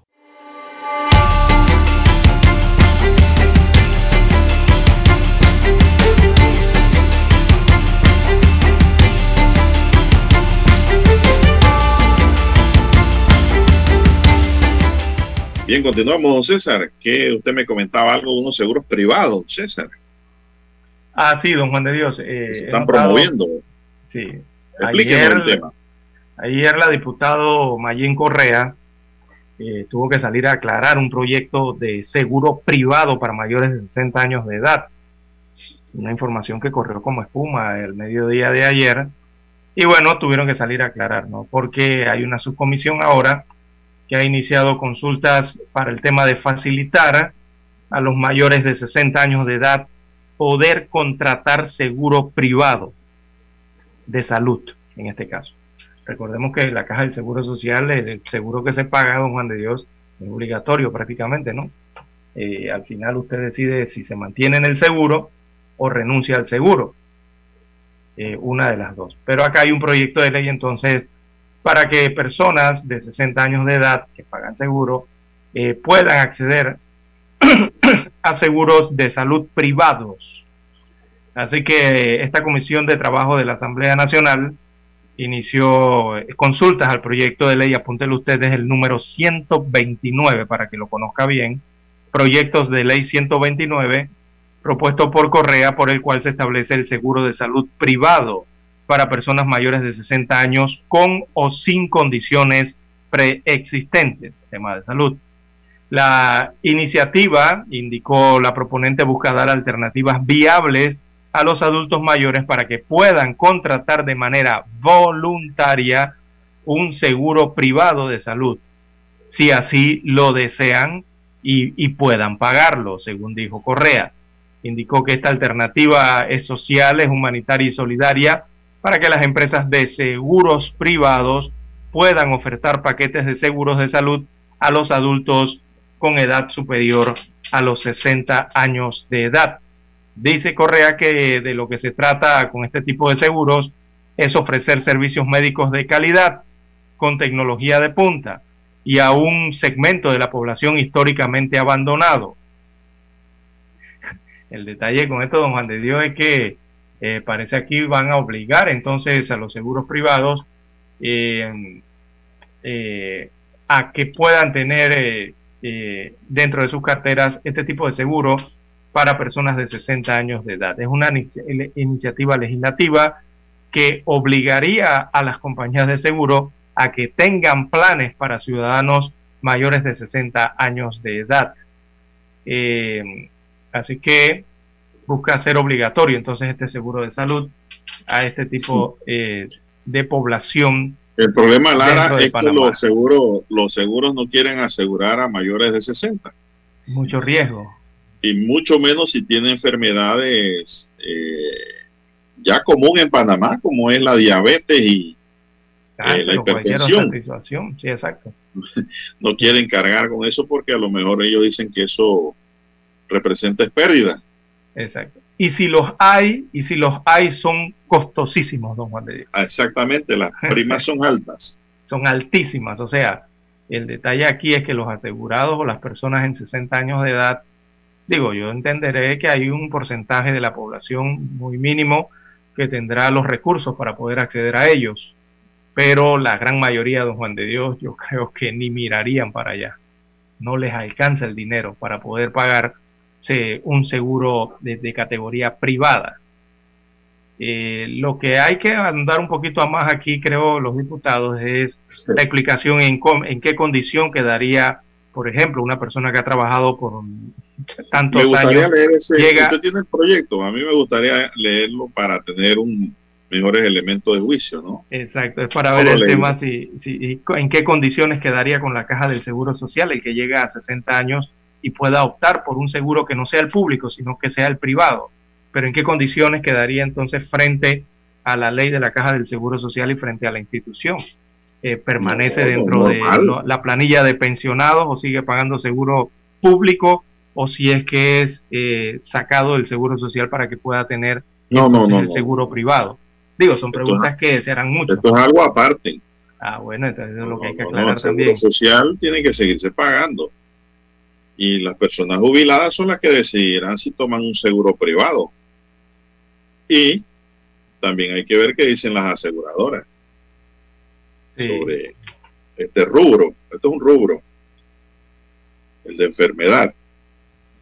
Así que bueno, hay que leer el proyecto y hay que ver cuáles son las bondades, cuáles son los beneficios también, tanto para el asegurado como para las aseguradoras, porque las empresas también hacen negocio con el fin de obtener utilidades, ganancias. Claro que sí. Es que esto eh, subió como espuma ayer el don Juan de Dios porque eh, en la opinión pública muchos argumentaban eh, que esto busca privatizar la salud eh, la diputada Correa salió entonces a explicar que no se trata de privatizar nada, sino que brindar una opción o una alternativa a este grupo de la población de adultos mayores de 60 años de edad, ¿no? Porque sería de forma voluntaria y si usted puede pagarlo o no, ¿no? Ya ahí escogería una alternativa. esa persona, ¿no? que llegue a los 60 años de edad. Bueno, me- me- usted tiene ese proyecto, me lo envía al correo. por vamos favor, a para- descargarlo de, de la página de la para leerlo Asamblea. bien, para tener mejor elemento de observación y de comentarios. Bueno, son las 7.23 minutos, señoras y señores. Avanza la mañana de este miércoles. Unos 3.500 accionistas de la empresa Petaquilla Gold, que explotó una mina de oro en Panamá, cuya concesión fue anulada en el 2015, activaron ayer un proceso de arbitraje internacional que incluye una demanda por 2.772 millones de dólares contra el Estado panameño. Dijo a la agencia F en Panamá el representante legal aquí, Guillermo Cochés. Este martes la firma de abogados, eh, la firma de abogados, según leo aquí, que K&L Gates, con sede en Nueva York, presentó ante el Centro Internacional de Arreglos de Diferencias Relativas a Inversiones una institución del Banco Mundial con sede en Washington el aviso de esta demanda al Estado panameño que ahora tiene 30 días para responder, don César. Esa respuesta del Estado panameño puede ser eh, sentarse a negociar directamente con los accionistas de Petaquilla, alemanes, españoles, canadienses, estadounidenses y panameños representadas por Coches. Estos miles de accionistas ya le han planteado al gobierno del presidente panameño Laurentino Cortizo mediante una carta que no fue contestada, que la solución es devolver la mina o pagar una indemnización, dijo el abogado.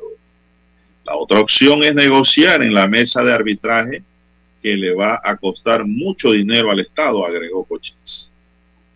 La empresa canadiense Petaquillas Gold obtuvo en el 2005 la concesión de 644,5 hectáreas en el área de Molejón, en Donoso, y comenzó en 2011 la explotación comercial del oro.